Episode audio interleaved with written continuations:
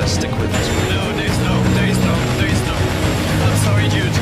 believe. Bueno amigos, bienvenidos otra vez a Territorio F1, su podcast favorito de, eh, de la categoría reina del automovilismo.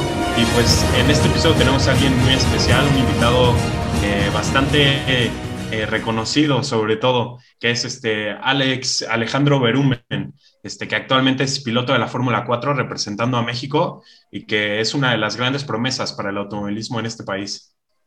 Sí, Ah, pues, bienvenido. muchísimas gracias por la invitación, perdón. No, no, no. Es, es un honor y un orgullo estar aquí, ¿no? Entonces, muchas gracias por la invitación. No, no, más bien muchas gracias a ti por aceptar la invitación. Y ahora sí, Alex, este, pues, si quieres dar un poco de contexto so- sobre ti rápido y ya iniciamos como tal sobre la entrevista para, para conocer más de ti. Un contexto de, de cómo ir rápido en el coche, ¿te refieres? Pues sí, ¿a, a qué se siente? Bueno, va- empezamos con la entrevista mejor y ya para que te vamos conociendo mejor. Ahí, ahí nos vamos a Va. empezar a conocer. Va que va. Pues para empezar, ¿cómo fue que nació tu pasión por el automovilismo? ¿Cuándo y cómo? Todo empezó en el, en el Gran Premio de México de 2015, si no mal recuerdo. Eh, yo fui con mi papá, eh, a mi papá siempre le han gustado las carreras, nunca fue piloto, es un gusto nomás de, de ver, ¿no? Como fan. Y me acuerdo que me llevó, yo también siempre fui fan, pero no nada del otro mundo. Y recuerdo que cuando fui al evento, eh, tuve la oportunidad de conocer a Checo. Y bueno, o sea, el hecho de conocer a Checo y el... Me acuerdo muy particularmente de cuando fue el arranque y cada vez que pasaba durante la carrera Checo Pérez por la pista. O sea, el escuchar la grada aplaudir solo con verlo pasar, yo creo que ahí fue cuando dije que, sabes que yo, yo quiero sentir eso estando dentro del coche, ¿no? Yo, yo quiero ser él, quiero ser como él. Y ahí fue cuando, digo, una semana después le dije a mi papá como de, ok, esto es lo que quiero hacer, ¿no? Entonces, ¿cómo lo hacemos? Y Ah, qué padre, qué padre. para ese momento en el que tú fuiste a,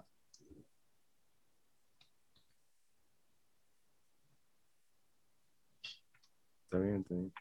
Disculpa, es que mi perrito empezó a ladrar. No, no te preocupes. Para, para ese momento que tú pues fuiste a- al Gran Premio de México, ¿tú ya estabas en el karting? O sea, ¿ya estabas involucrado en esto? No, eh, un dato particular de mí es que yo nunca participé en cars. Eh, yo entré prácticamente desde cero a categorías fórmula. Tuve que hacer eh, tres carreras para poder sacar mi licencia para poder competir en fórmulas, pero como tal yo nunca competí en cars. Pues, Creo, o sea, que nueve es- de diez pilotos pasan por cars, entonces creo que es un dato Claro. muy, muy peculiar. Sí, sí, sí, es este, algo diferente a los demás y la verdad, pues felicidades por eso. Y pues, Gracias.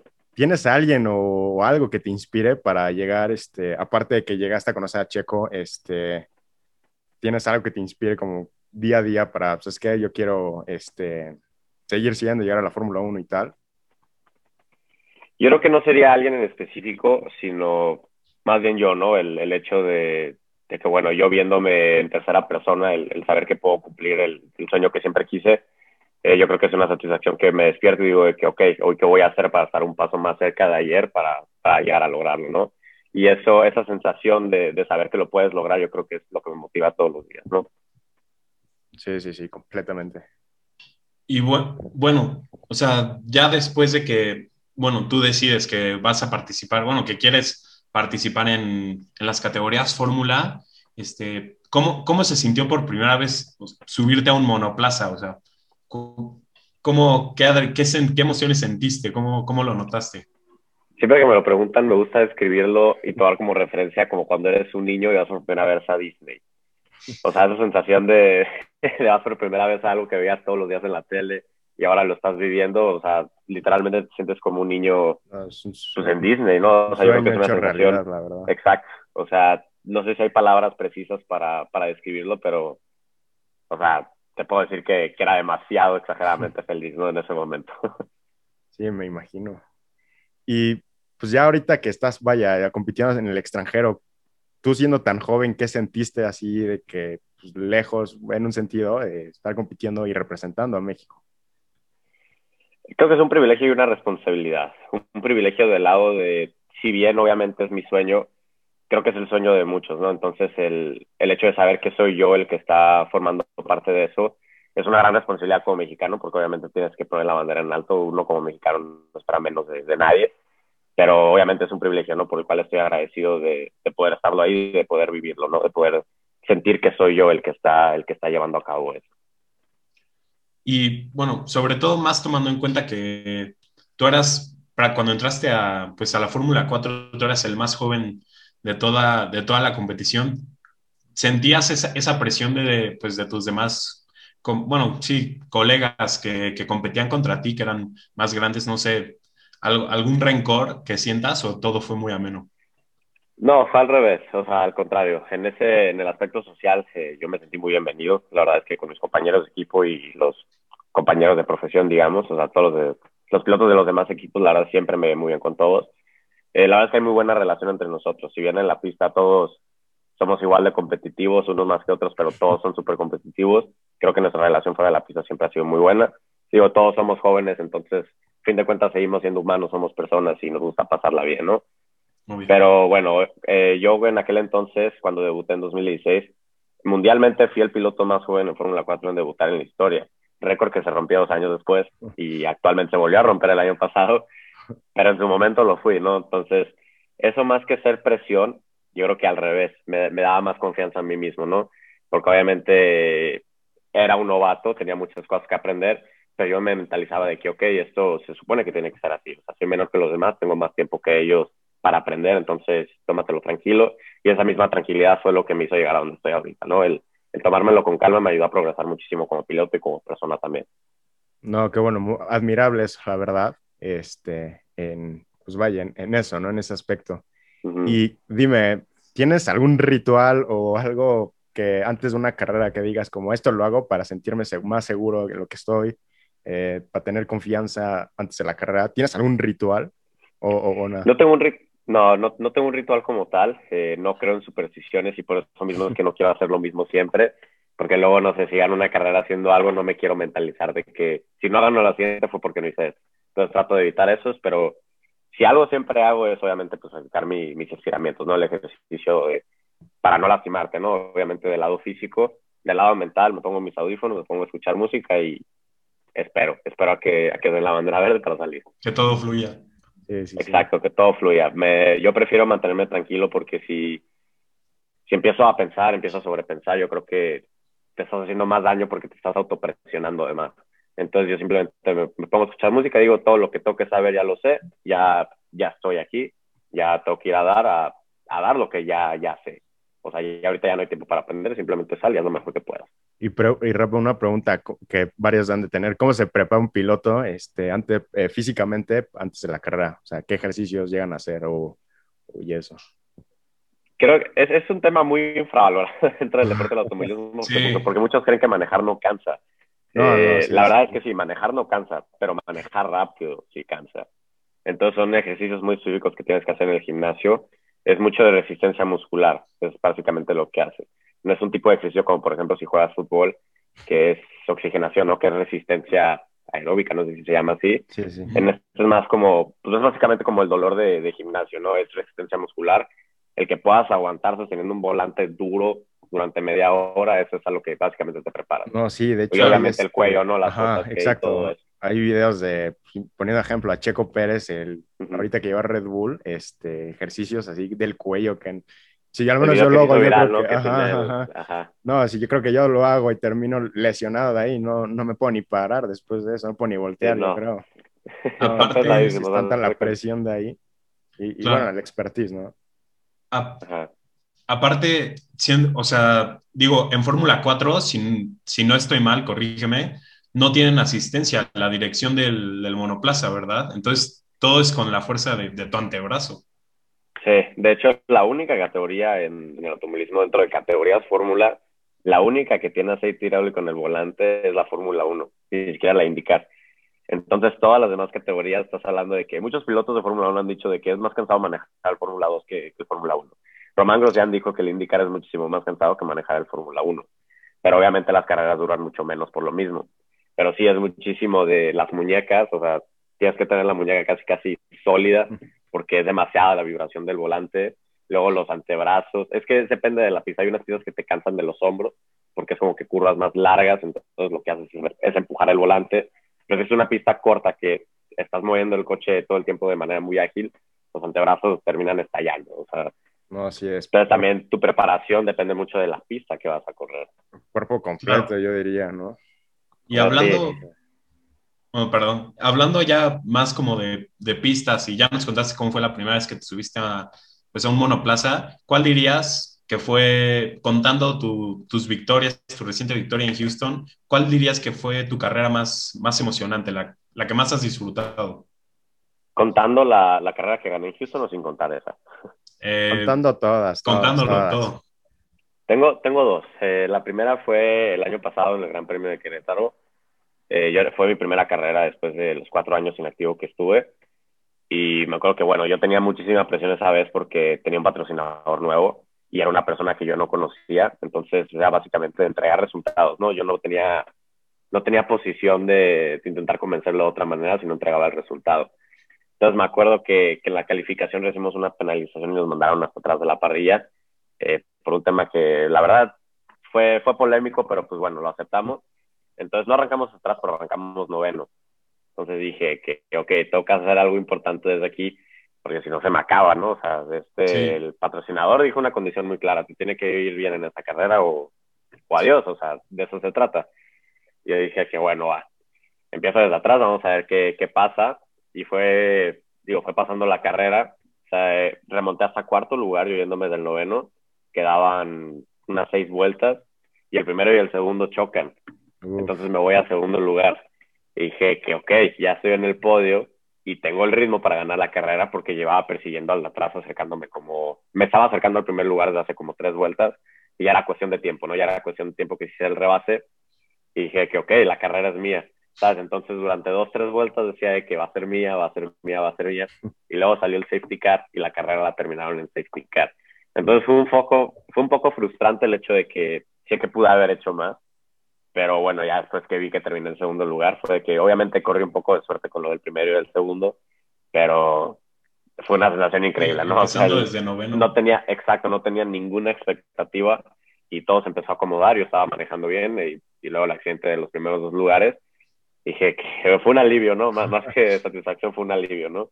No, sí, Porque, además la presión de los patrocinadores no creo que sea fácil ni nada, entonces, más no, más no conociéndolo, ¿no? Me imagino. Sí, y ya después, pues, obviamente, la, la carrera que gané hace, hace unas semanas, eh, fue, la primera, fue la primera vez que gané, por lo cual, obviamente, como piloto es una sensación que no la vuelves a sentir en tu vida. Y en el extranjero, aparte. Y en el extranjero, ajá, y en esa pista en particular, yo cuando hice mi primera prueba en karts, fue, no en la pista de fórmula, pero fue esa misma pista de, de Houston, tiene una pista de karts. La primera vez que yo fui a probar un kart fue en esa pista. Entonces fue todavía muy especial, ¿no? fue como de yo cinco atrás llegué aquí por primera, yo cinco años atrás llegué aquí por primera vez, siendo un niño con un sueño, ¿sabes? Sí. Y el volver ahorita a ganar una carrera, pues fue increíble, ¿no? Esa carrera la empecé en pole eh, y me mantuve en primero toda la carrera, pero tuve presión del segundo y tercer lugar durante toda la carrera, o sea, porque andábamos en los mismos tiempos los tres, ¿no? Entonces los tres, la, la carrera terminó como en menos de tres décimas de diferencia entre nosotros tres. No. Entonces el aguantar la media hora así, en el momento que acabó, fue que lo logré, lo hice, ¿no? Dirías que eres el Max Verstappen de la Fórmula 4, ¿no? Mantener a Hamilton atrás. Sí. sí, no, me bajé del carro y no. no, no sé. No te sabría describir lo que sentí, pero pues sí que se sintió muy, muy, muy bien. sí, sí, sí. Y, y hablando del otro, de la otra cara de la moneda, ¿cuál ha sido tu carrera que, que peor te ha sentido, la, la que más difícil eh, sensaciones, no sé, o sea, la más dura? la carrera previa a la que gané. Te voy a explicar porque esa carrera también la arranqué en pole, pero estaba lloviendo. Uh. Y arranqué muy bien, o sea, arranqué y ya le sacaba como 5 o 6 coches de distancia al, al, de atrás. Ya era literalmente mantenerme ahí y ganábamos. Pero como estaba lloviendo, yo, al, yo me presioné de más, eh, porque pues era obviamente mi primera vez del año liderando una carrera. Y dije que, ok, sereno, tranquilo, tú dale empezó a llover más fuerte, la pista se volvió impredecible. Toqué así, toqué un lavadero, o sea, yo creo que no fueron ni dos centímetros de llanta lo que tocó un, un lavadero, la, la, parte externa de la pista, sí. uh -huh. y me fui. o sea, el, el, carro, el coche no traccionó y, y me fui. Ya cuando me quedé allá afuera y vi a todos los coches pasar, fue, fue frustrante porque sé que estuvo en mí esa oportunidad perdida, ¿no? Obviamente conseguí la, la venganza, digamos, con la pista en la carrera siguiente, pero pero la sufrí en su momento. No, sí, eso pues es impredecible, ¿no? Todo lo que puede pasar en, un, en, un, en una carrera, la verdad. Sí, fue impotencia lo que se siente. Sí. Sobremanejar. modo, ¿no? ¿Dirías, que. ¿Dirías que sobremanejaste esa carrera? O... Le intenté, le, le intenté exprimir de más. O sea, si bien ya tenía distancia sobre el segundo lugar, yo quería que no, más, todavía más, todavía más, todavía más. Pero pues bueno, de todo se aprende y aprendí de Claro. que hay que conservar la calma. No, Eso, eso es lo importante, ya va a ir aprendiendo. Y Y digo, Ahora- terminé cuarto esa carrera, entonces rescaté unos puntos. Entonces, ah, es lo- con, con tener puntos, ¿no? Yo diría. ajá, sí, exacto. Y entrando como un poco más a tu gusto, ¿quién es tu piloto favorito en la actualidad? Y eh, pues vaya, las leyendas como Senna, Niki Lauda, ¿quién dirías que es tu, tu piloto favorito? Actualmente yo diría dos pilotos, eh, Charles Leclerc y Checo Pérez. Checo Pérez porque obviamente es el ídolo mexicano, ¿no? Todos Sí, los sí, mexicanos casi casi tenemos la obligación de apoyarlo. Y yo no como compatriota, pues No, es un ejemplo a seguir. Y Charles Leclerc le tengo un cariño muy especial porque yo a él supe de su carrera desde que corría la Fórmula 4 italiana. Entonces yo escuchaba su nombre desde que era, haz cuenta, un piloto como yo, digamos, de, al nivel en el que yo estoy compitiendo ahorita. Y verlo crecer año con año fue como, ya que llegó a Fórmula 1, fue como de, ah, yo lo conocí desde sus primeras etapas como piloto, ¿sabes? No, y nos Entonces va a pasar gusta- lo mismo contigo, ¿eh? Nosotros te hicimos una entrevista, ahí está, ahí está, Fórmula 1, y nosotros lo conocemos. En Recuerdo. unos cuatro años vamos Sí, a regresar a hacer la entrevista, pero ya como piloto de Fórmula 1. Va, Así será. Dicho y hecho, aquí está la evidencia. eh, ahí está, para que lo vean. Y este... es. Bueno, No, no iba a decir nada. ah, ok, ok. y del pasado, o sea, pilotos anteriores. De pilotos leyenda, la verdad no te decir un específico porque pues obviamente no veía las carreras eh, Claro. antes de nacer. Pero creo que como todos, o sea, una persona de la que todos conocemos su historia y creo que es imposible no idolatrar es obviamente Ayrton Senna, ¿no? O Sí. sea, yo creo que él marcó un antes y después del deporte dentro de lo que sabemos sin ver sus carreras. Entonces es algo que pues obviamente es, es icónico en el deporte, ¿no? Porque marcó un antes y un después de, de la Fórmula 1 en sí. La verdad es que sí. Y hablando sobre, pues vaya, este, pilotos, ¿cómo, o sea, tú tendrías como un, un ejemplo de que, ah, yo quiero llegar a ser como Senna o quiero llegar a ser como Charles Leclerc o no sé, este, tienes así como el objetivo de llegar a ser como tal? O mejor que ellos, la Mm. verdad, mejor que ellos, pero, Ajá. pero, ajá, Yo sea, preferiría hacer más bien mi, mi propia historia, ¿no? El no, no seguir los pasos de alguien en particular, sino yo el, el crear mi propio camino, ¿no? O sea, si bien obviamente es un halago que te digan de que ah, es el próximo Verstappen, es el próximo Senna, y a mí me gustaría más que me reconozcan por, por ser yo, ¿no? No por ser la, la copia de, de alguien, digamos. no, sí, Sí, pero como te digo, si bien es un halago, eh, a mí me daría más satisfacción que, que yo sea alguien aparte, ¿no? sí, ya próximamente pilotos, este, futuros pilotos te van a tener como, como ejemplo, vas a ver. Exacto, es, eso, eso sería más, más que quedar campeón mundial. Yo lo que quiero hacer en Fórmula 1 es dejar una huella positiva, obviamente, en el automovilismo, ¿no? El, el, el saber que pilotos jóvenes me aspiren a ser como yo o me tomen de ejemplo de alguna manera, yo creo que eso sería lo que más me llenaría. Sí. Y bueno, este, cambiando de tema un poco radical, ¿cuál ha sido el obstáculo más grande que has tenido que enfrentar pues en toda tu carrera? Mm, yo creo que serían unos dos, obviamente el tema económico y todo el tema de los sacrificios personales que tienes que hacer, ¿no? Van de cierto modo de la mano, pero hablando de lo económico, creo que todos sabemos que es un deporte carísimo, ¿no? Sí, sí, sí. Entonces, el, o sea, es muy frustrante el, el saber que por temas ajenos a ti, por ejemplo, el, el no tener el suficiente dinero para pagar unas llantas, el no tener suficiente dinero para pagarle a un mecánico, te genera demasiada impotencia. Entonces, yo creo que como pilotos, yo creo que muchos lo hemos vivido. Es demasiado frustrante porque a veces simplemente no, no hay manera. O sea, puede ser muy bueno, pero, pero si no hay manera de capitalizarlo, no, no lo puedes llevar a cabo. Entonces, yo creo que es un, un dilema para, para muchos de nosotros los pilotos. Y del lado de los sacrificios es, bueno, obviamente uno como adolescente, pues quiere vivir su vida. ¿no? Quiere, quiere salir el viernes, quiere salir el sábado. Muchas veces no puedes porque tienes que entrenar, muchas veces no puedes porque tienes que, que salir de la ciudad, porque tienes que salir inclusive del país. Pero todos esos sacrificios, pues al, al final valen la pena, ¿no? Pero obviamente en su momento duelen. Pero pues hay que saber, No, pero- balancearlo. No, aparte de eso, es como estás llegando por algo que tú quieres hacer, lograr. Entonces, yo creo que lo estás haciendo muy bien. Exacto. Los sacrificios siempre van a estar, ¿no? La verdad, ahí. Pero a donde quieres llegar, pues hay que hacer sacrificios, yo diría. Sí, exacto. La satisfacción del final va a ser mucho mejor que, que haber ido a esa fiesta, ¿no? Que el haber ido a esa comida. Entonces, eso me mantiene tranquilo. Sí. Y ahora sí, pregunta, ¿qué piensas del campeón del mundo actual, Hamilton? ¿Qué, qué piensas de eso? ¿Que ya ha cansado de que gane o qué? ¿Es el mejor de la historia? ¿Le duela a quien le duela? La no, verdad, yo no, yo soy Team Hamilton. No, no, no. Sí. Sí, yo soy Team Hamilton y todo Mercedes y Yo no soy su fan tal cual, o sea, no es un piloto el que digo que sí, que gane, que gane. Obviamente, yo como muchos, estamos que estoy cansado de verlo ganar, pero es indiscutible que, que es el mejor de la historia. O sea, como te decía de Ayrton Senna, yo creo que Lewis Hamilton también es un, es un piloto que ha marcado un antes y después del deporte. Eh, sus, sus, o sea, sus créditos, sus victorias, sus campeonatos no se los quita nadie. Si bien Sí. tiene el mejor coche, se necesita mucho más que eso para ser campeón tantas veces. Entonces, para mí sí, sí, es el, mejor de la historia, sin duda. qué bueno que lo mencionas, que- es ma- creo que es mejor que lo mencione un piloto a, a otra persona y que no solamente es por el coche, porque si no, ya todos avientan, de, no, es el coche. No, no, no. No, no, no. Para nada es solo el coche.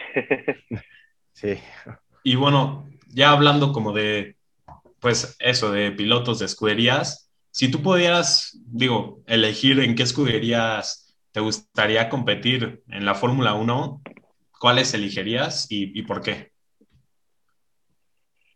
no estoy cerrado a opciones. Obvio, obvio. con llegar a la Fórmula ajá, 1. obviamente no, ajá, exacto. Pero pon tú en el top 3 de ahorita, ¿no? Vamos a suponer Mercedes, Red Bull y, y Ferrari en su momento, no ahorita, pero en su momento. ¿Qué me gustaría a ellos? Es Mercedes, obviamente porque tienen el mejor coche con la actualidad, ¿no? Obviamente el llegar a ese equipo es de que, ok, depende de mí ganar. Pero a mí me gustaría estar, no sé, por ejemplo, en el caso de Ferrari, por lo que significa ser piloto de Ferrari. O sea, no es lo mismo ser piloto de Ferrari que ser piloto de Red Bull en el hecho de, de la historia que tiene un equipo, ¿no?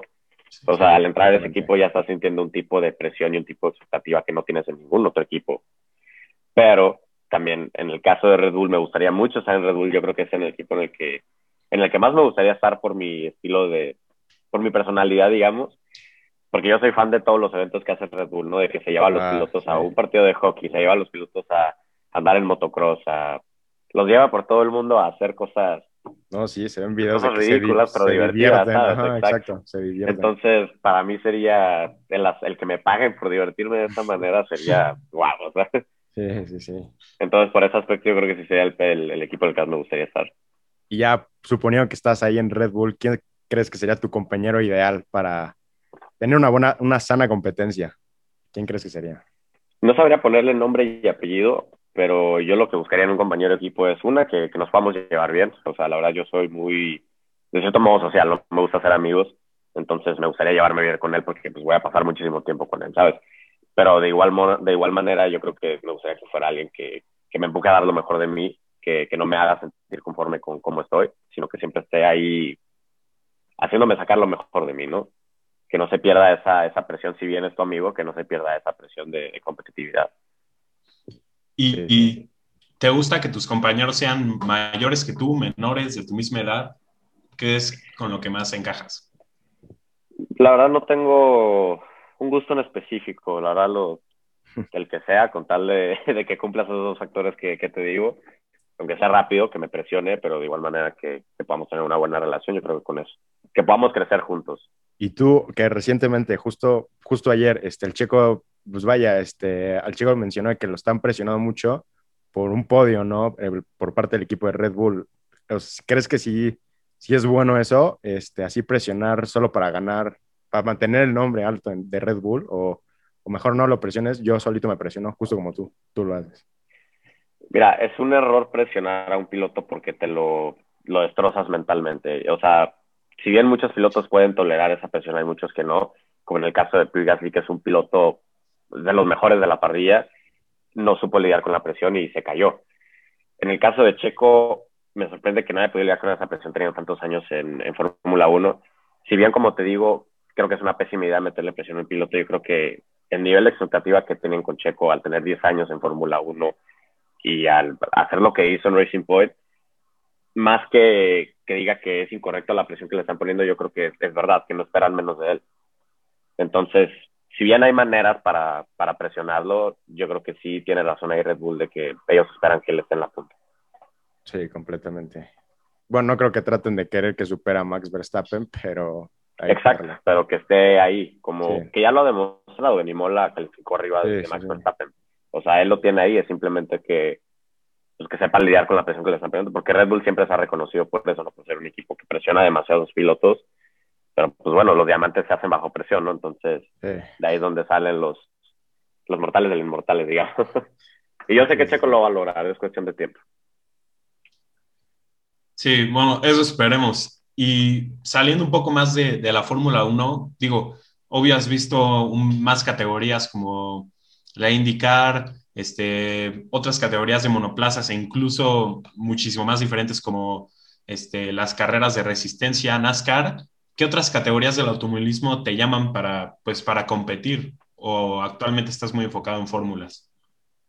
Ahorita estoy muy enfocado en fórmulas porque mi, mi objetivo es obviamente la Fórmula 1, pero a mí me gusta mucho rally, me, me gustan muchísimo los, los coches off-road, digamos, los todoterreno. Es, es mi hobby, ¿no? Hacer eso, de que usar motos y todo ese tipo de cosas, por eso me gusta mucho rally. También me llama la atención indicar por el hecho de que yo conozco muchos pilotos que están en el camino o inclusive en indicar. Ahí me tocó conocer a Pato Ward cuando él corrió en la Fórmula 4 que yo estoy compitiendo ahorita, él corrió, quedó subcampeón y pues obviamente el ver que llegó ahí es, es bueno, es, lo disfrutas, Obviamente, exacto. Pero, pero sí, obviamente el objetivo ahorita es, es Fórmula 1 y, y hasta el momento no estoy, no estoy con la intención de, de cambiarme a otro lado. Pero ahí está guardadita la... sí, exacto. no, no estoy cerrado a la opción de, en algún momento. sí. Y ahora sí, como pues viendo, viéndolo como piloto, eh, ¿sientes que, que falta algo en, México para apoyar a los jóvenes que, les llama la atención este, el automovilismo y querer representar probablemente a, México? ¿Crees que así hace falta varias cosas? ¿Y qué? Muchísimo, sobre todo el apoyo económico. Eh, yo creo que en México hay muchísimas empresas que, que pueden, que pueden apoyar a, pilotos, simplemente que se ha perdido mucho el, el, gusto por el, por el deporte, porque a fin de cuentas yo creo que el tipo de inversión que le haces a un deporte como este es meramente por pasión más que por negocio. Y yo creo que ahorita en México no, no hay la suficiente cantidad de, de, empresas que estén dirigidas por, por gente que le apasiona el automovilismo. Entonces yo creo que sería, sería eso, el, el, el que se, pues, esté más presente el automovilismo en, en la cultura y tradición mexicana, digamos. Que lo está recuperando muchísimo y ha crecido muchísimo en los últimos años con el Gran Premio, pero obviamente todavía no, no es suficiente. Pues ahorita el que crece crece de la mano de gente que ya conocía. Pues ahorita es, es casi imposible el, recibir el apoyo de una persona que, que, no conoces. Yo lo logré por, por un TikTok que subí precisamente, pero yo creo que si no hubiera sido por ese TikTok, no sé qué otra manera hubiera habido. Ya, no, te das cuenta de cómo ha evolucionado, ¿no? La ayuda mucho de las redes sociales, la verdad. Sí, exacto. O sea, ¿quién lo diría, no? Que, que, que estoy aquí por, por un TikTok que subí en, en un inicio. Y por ejemplo, Alex, este, siguiendo con este tema de, pues, del apoyo económico, ¿qué le dirías a un, a un niño mexicano que pues se quiere convertir? O sea, ¿cuál dirías que son los pasos para, siendo tú mexicano, para convertirse en un piloto de Fórmula 1? Paciencia y muchísimo corazón. Corazón para realmente querer hacerlo, es decir, que, que tú quieras realmente hacerlo, ¿no? Porque muchas veces es por, porque tu familia te dijo que lo hicieras o por inclusive por presión social, amigos, de que sí, quédate, vas a ser piloto de Fórmula 1, sino que tú realmente lo quieras, que realmente sea tu pasión y paciencia porque no va a ser nada fácil y no va a ser nada rápido. O sea, todo, yo creo que lo más fácil, si bien obviamente no es fácil, yo creo que lo más fácil para un piloto es subirte al coche y manejar en la pista. O sea, todo el drama, digamos, detrás, todo el hecho de conseguir patrocinadores, de conseguir equipo, eso es lo que es realmente difícil para un piloto. Y eso es lo, yo creo que es lo que diría yo, sé paciente, eh, no pierdas la, la iniciativa, no pierdas la ambición de seguir buscando, seguir buscando. Muchísima gente te va a decir que no en el caso de patrocinadores, pero tú sigue tocando puertas, tú sigue tocando puertas, porque uno de mil va a caer. Pero para que uno de mil vaya a caer, tienes que hablarle a los mil primero. No te, o sea, no te rindas a los 200, digamos. Entonces, sé paciente y, y, obviamente mentalízate si realmente lo quieres hacer, porque vas a sacrificar muchas cosas y te va a demandar muchísimo esfuerzo para algo que no es lo que quieres hacer realmente. No, la verdad, muy buen consejo. Este, se aplica para todo, la verdad. Este, sí. Y pues ya como lo mencionaste, que en 2015 fue como que ese despertó esa chispa, ¿no? Eh, por, la, por el automovilismo. Tú te veías. Sí, reciente. Este, Ajá, o sea, tú te veías aquí en Fórmula 4, este, en 2015, ya yo hoy me veo en Fórmula, yo espero que te estés viendo en Fórmula 1, ¿no? Pero en ese tiempo ya voy a, en el camino ya está, lo estoy construyendo, lo voy a construir. ¿Te veías así o no? Fue como un, pensamiento. la Fórmula 4 corre en ese evento, corre en el evento de, Fórmula 1 como, como antesala. Yo me acuerdo que vi esos coches y yo en mi mente obviamente jugando decía que yo voy a estar ahí el siguiente año. Y entre broma y broma, el siguiente año ahí estaba, precisamente. Ah, me tocó vivirlo desde adentro del coche. Entonces, si bien suena muy optimista, si no la crees tú, nadie te va a creer. O sea, sí, justo. Primero tienes que ser tú el que diga que sí lo voy a lograr para que alguien más piense que lo vas a lograr. Muy, muy, muy buen consejo. No se vale soñar, no, no, no pierdas nada soñando. Sí, justo como mencionaste, es como llegar a Disney, ¿no? Este, ya ver tu, ver tu sueño hecho realidad. ya. Exacto. Y ahora sí, entrando ya para finalizar, este, ¿cómo ves esta temporada? ¿Cuál es tu pronóstico al decir, otra vez la gana Hamilton o ya queremos un nuevo campeón? Aunque me duela porque quiero ver a Max campeón, si bien creo que va a ser una pelea bastante cerrada, se lo va a llevar Hamilton, eh, no sé si cómodamente, pero yo sí creo que va a ser campeón Hamilton, va a ganar su octavo título y creo, tengo el presentimiento, no sé si me equivoque, no sé si me quiero equivocar o no, pero que gane el título y se retira porque digo, el cambio de regulaciones también implica muchísimo la decisión que vaya a tomar y también que no le quisieron dar el sueldo que quería en un inicio, pero, pero pues ya ganando ese octavo título ya no tiene nada más que demostrar, ¿sabes? Ya su historial y su currículum hablan por sí solos. no, ya, ya quedó como leyenda. nadie a explicar nada, exacto. Y más enfocado a tu temporada, Alex, ¿cuáles son pues tus metas para este año en el campeonato? Queremos ganar el campeonato de Fórmula 4, obviamente, para buscar recibir el apoyo de, empresas mexicanas para, para ir a Europa siendo una especie de, de promesa mexicana para Fórmula 1. Eh, yo creo que sí es muy importante ganar el campeonato para poder conseguir eso. Pero también en el transcurso del año quiero, quiero hacer varias pruebas en Europa en algún Fórmula 3 para llegar más preparado en 2022 de lleno, ¿no? Ese es el plan, quedar campeones de, de la NACAM, de la Fórmula 4 NACAM este año y, y poder participaría en una Fórmula 3 en, en, Europa el siguiente año. No, vas a ver que lo vas a conseguir. Ya próximamente entrevista, el piloto de Fórmula 3 entrevistado. Así será. sí, sí, pues, Alex, esperemos que pues seas en un año te veamos como campeón de la Fórmula 4 y de verdad que fue un honor tenerte con nosotros en este, en este episodio. Eh, ¿Quieres dar tus redes sociales para que la gente te pueda contactar? Soy arroba alexberumen01 eh, en Instagram, Twitter, TikTok y, ya son los únicos que tengo. ya vieron a los que nos escuchan que TikTok, aunque parezca que solo es de baile, ayuda. Hace ¿eh? magia, hace magia. Hace magia, exacto. Te lo juro, hace magia. no, y nuevamente rápido, este, pues muchísimas gracias por aceptar la invitación. Fue un, placer tenerte aquí. Y pues, este, bueno, la, no, se, no se olviden activar la campanita, darle like a este video. Eh, para los que nos quieran escuchar en Spotify, estamos como Territorio F1, también en Apple Podcast. En nuestras redes sociales es Instagram, eh, F1-territorio y Twitter, pues ahí subimos información. De igual manera estaremos subiendo avances de esta gran entrevista que acabamos de tener. Igual Twitter, F1-territorio. Y pues nada, creo que es todo por esta entrevista. Muchas gracias. Muchas gracias, Alex. Nombre ustedes por la invitación. La verdad que es un placer estar aquí, así que muchas gracias. Y cuando sea no, no duden en contactarme, yo voy a, voy a tratar de